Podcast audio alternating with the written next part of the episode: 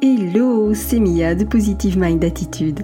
Après un parcours de plus de 4 ans et demi avant de connaître enfin les joies de la maternité, j'ai décidé d'associer mes compétences professionnelles de thérapeute à mon vécu personnel lié à l'infertilité et la PMA pour accompagner les femmes en désir d'enfant et leur permettre de reprendre le plein pouvoir sur leur fertilité. Si tu veux agir pour ne plus subir, tu es au bon endroit. Que tu sois suivi médicalement ou non, mes conseils te permettront d'avoir un autre regard sur ton parcours et d'adopter une approche globale pour mettre toutes les chances de ton côté. Ensemble, brisons le tabou de l'infertilité. Si tu connais une femme qui est concernée par le sujet, je t'invite à lui partager cet épisode. Maintenant, installe-toi confortablement et c'est parti pour l'épisode du jour.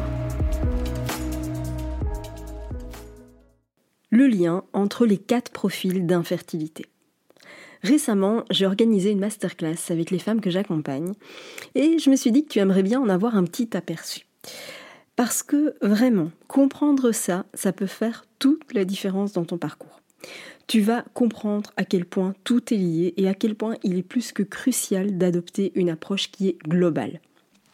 C'est ce que les femmes qui suivent mon accompagnement font, et étant donné que je cherche constamment à faire en sorte de faciliter leur compréhension et leur passage à l'action, elles vont tout bientôt bénéficier d'une mise à jour hyper importante avec des fiches synthèses pour chaque profil d'infertilité et bien sûr j'y inclus aussi une fiche pour ces messieurs. Il n'y a pas de raison parce que en principe, sauf exception, un bébé ça se fait à deux. D'accord? Donc l'objectif c'est vraiment de faire des liens entre tout ça et plus, je pars du principe que plus on comprend la pathologie, plus on comprend la mécanique qu'il y a derrière, plus on peut facilement prendre des actions qui sont ciblées.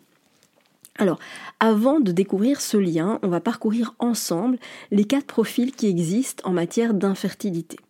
Le premier profil euh, qui existe, eh c'est euh, le profil de l'endométriose et ou adénomiose. Alors, L'endométriose, c'est quoi? Eh bien, ce sont des cellules qui sont similaires à celles de l'endomètre et qui se développent ailleurs que dans l'utérus. Tu vois Donc l'idée, c'est que bah, ces cellules se développent euh, un peu partout. Et quand elles se développent ailleurs que, enfin en tout cas uniquement dans le muscle utérin, eh bien alors on va parler d'adénomiose. Hein. c'est un petit peu la petite sœur de l'endométriose. La difficulté avec l'endométriose, c'est qu'elle peut freiner une grossesse parce que selon l'emplacement des cellules euh, qui, ont migré, eh ça peut bloquer les trompes, ça peut perturber l'implantation dans l'utérus, voire même ça peut avoir un impact aussi sur la qualité des ovocytes qui, de par l'endométriose, eh ne vont pas se développer correctement, tu vois. Donc ça, c'est le profil de l'endométriose et de sa petite sœur, l'adénomiose. Ensuite, ce qu'on a eh comme profil d'infertilité, c'est le syndrome des ovaires polykystiques. Ça, c'est une pathologie du système endocrinien. Alors, le SOPK, c'est quoi? Eh bien, ça se caractérise par un déséquilibre de la glande hypophyse et de l'axe hypothalamo-hypophysaire ovarien, à tes souhaits, parce que ça va entraîner entre autres une anomalie de sécrétion de l'hormone lutéinisante, donc la LH, et c'est ce qui fait que pour faire simple, quand on, a le, on est atteinte du SOPK, eh bien on va avoir beaucoup de follicules, mais de moins bonne qualité.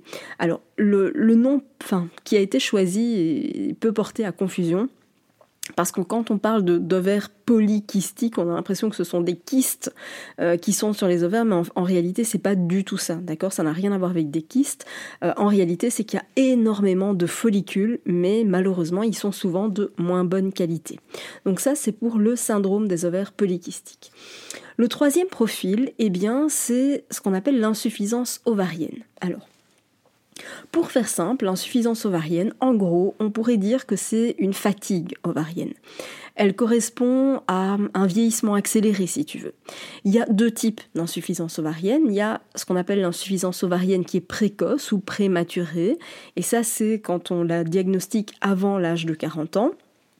Et puis il y a l'insuffisance ovarienne physiologique qui est approximativement à partir de 40 ans environ, parce que clairement, même si j'aimerais te dire le contraire, force est de constater qu'il y a quand même un ralentissement de la production hormonale au niveau ovarien qui est lié tout simplement euh, au vieillissement finalement, tout simplement, des hormones sexuelles. D'accord? Donc ça c'est pour l'insuffisance ovarienne. Je te rassure, c'est pas parce que on a moins d'ovocytes que forcément il n'y a plus du tout de possibilité de grossesse. Ça n'a absolument rien à voir, d'accord? On aura l'occasion de, reparler de l'AMH, euh, mais vraiment une AMH faible, donc l'hormone antimulérienne qui est utilisée pour mesurer ce qu'on appelle l'état de la réserve ovarienne en réalité. C'est un indicateur qui te permet de mesurer ton potentiel de réponse à une stimulation. Et donc plus le taux est faible et plus tu auras une faible réponse ovarienne aux traitements qui seront euh, proposés en PMA. Mais ça ne veut absolument pas dire pour autant euh, que c'est un indicateur de ton potentiel de grossesse. Ça n'a absolument rien à voir, d'accord? Ça c'est important.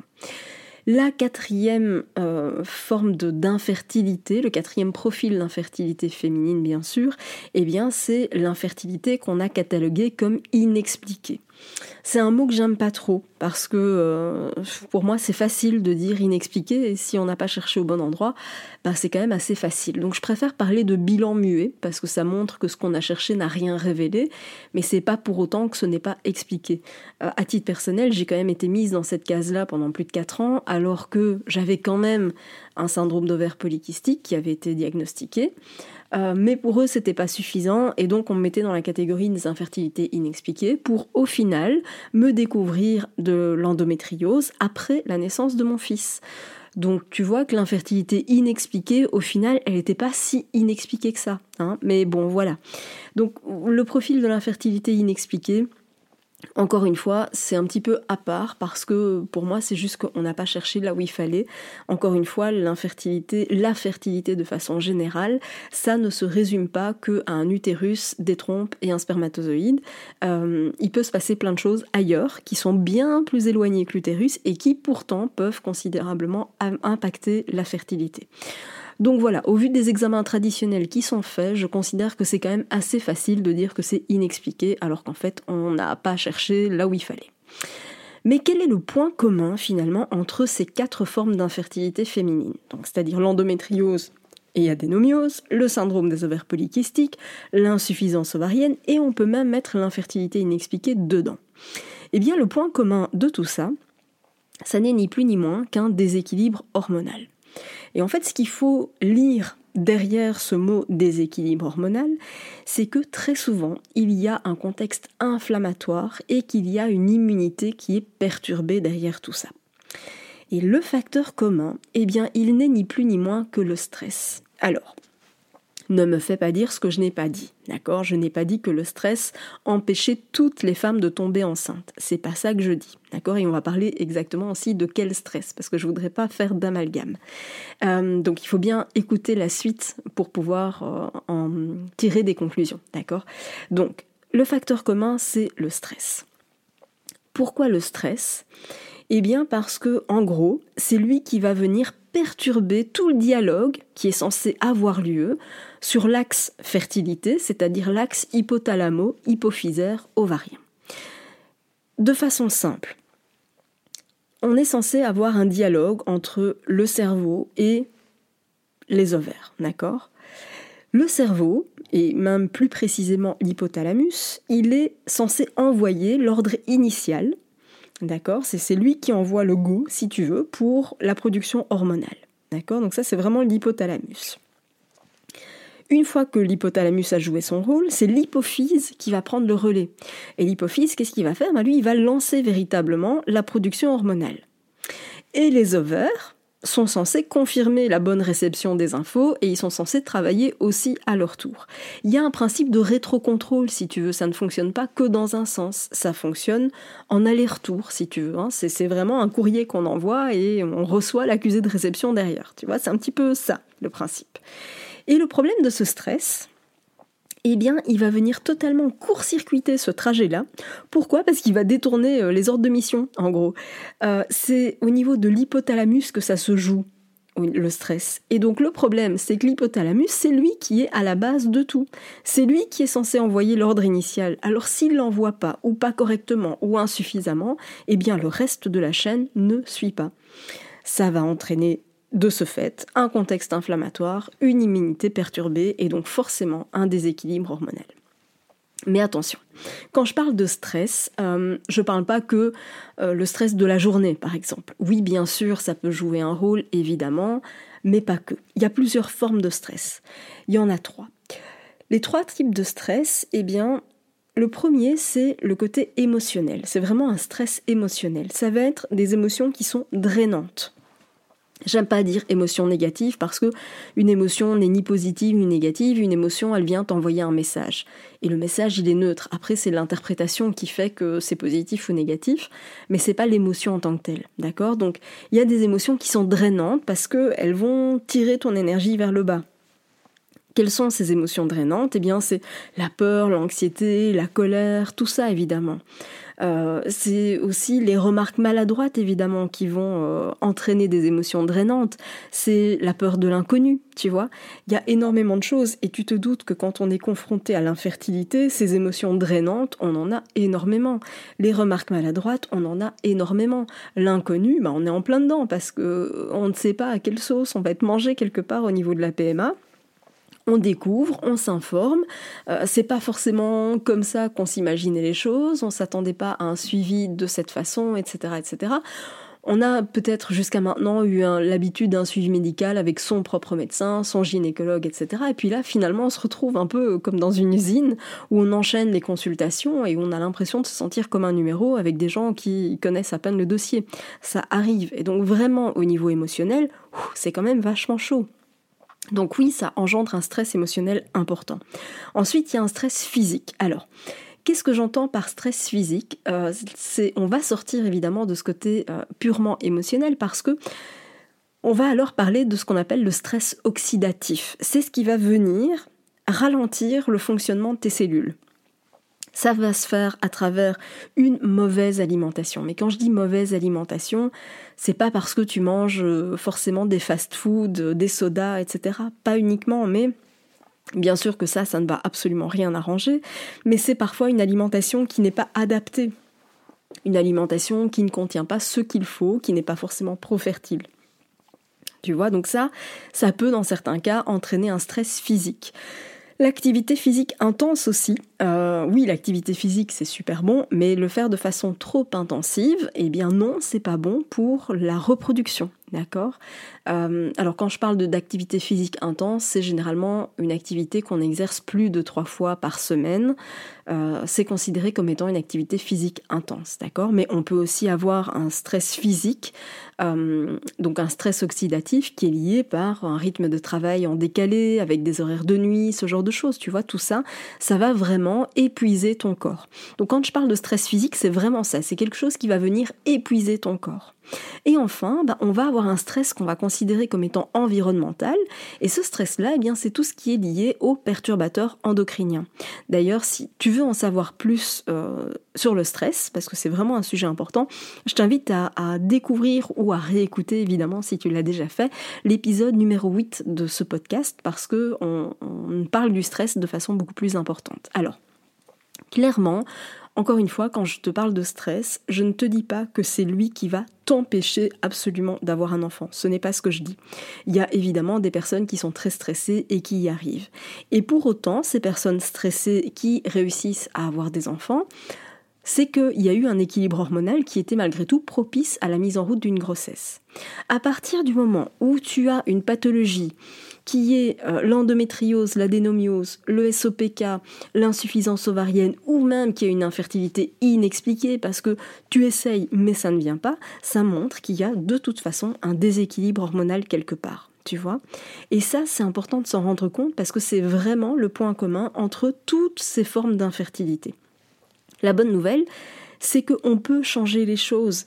Et c'est vraiment ce que j'apprends aux femmes que j'accompagne, c'est de pouvoir faire un lien entre leur pathologie, qui a été diagnostiquée, leurs émotions, parce que chaque émotion est reliée à un organe, c'est quelque chose qu'on apprend en médecine traditionnelle chinoise, et c'est aussi pour ça que j'explique la signification émotionnelle des pathologies.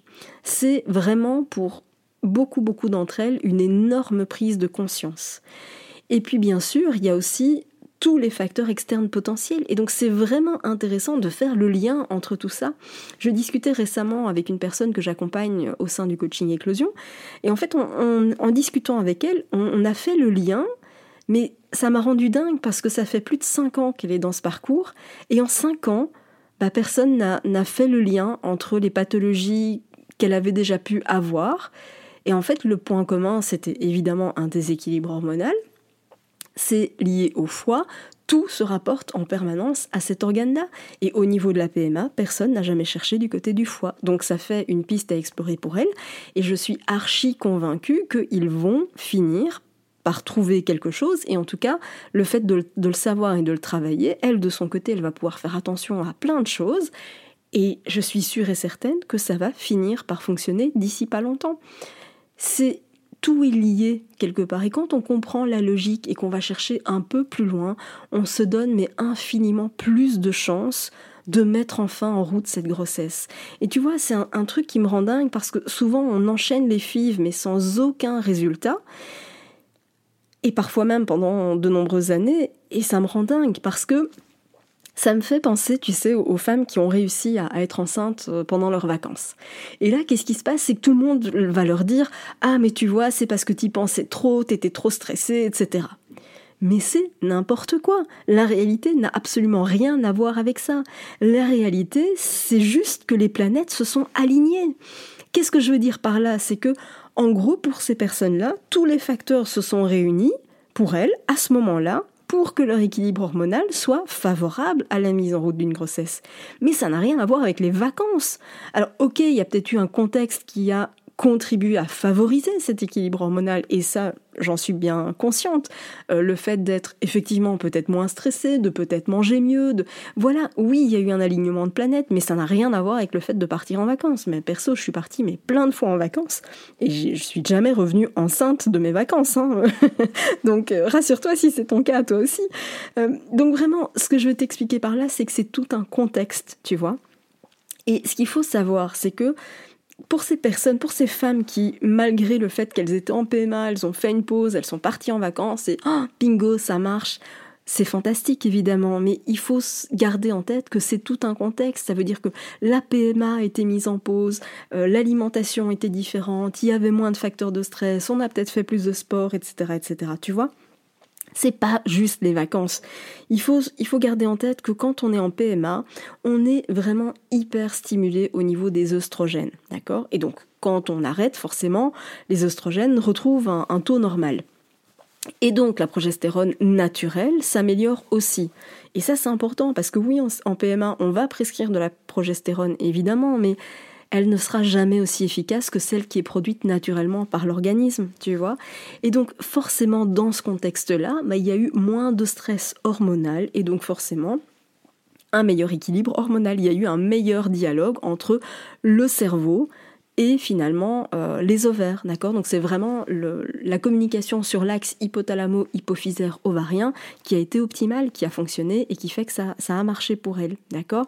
Et c'est ça que j'apprends aux femmes que j'accompagne parce que l'idée c'est de permettre d'optimiser cette communication. Toi aussi, tu peux très bien apprendre à le faire dès aujourd'hui en rejoignant le programme d'accompagnement dont le lien se trouve dans la description de cet épisode. Merci d'avoir écouté cet épisode jusqu'au bout. Si tu veux aller plus loin et bénéficier de plus de conseils, télécharge maintenant mon guide offert sur positivemindattitude.fr. Pour encourager ce podcast, merci de mettre une note et ou un commentaire sur ta plateforme d'écoute. Je te dis à très vite pour un prochain épisode.